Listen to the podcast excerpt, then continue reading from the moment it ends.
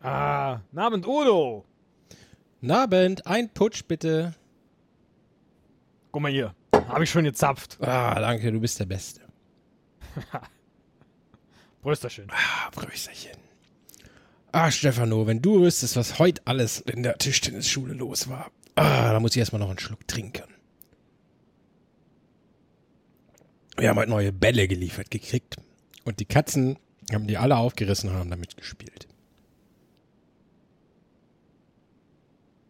Da habe ich jetzt ganz eigene Fantasien.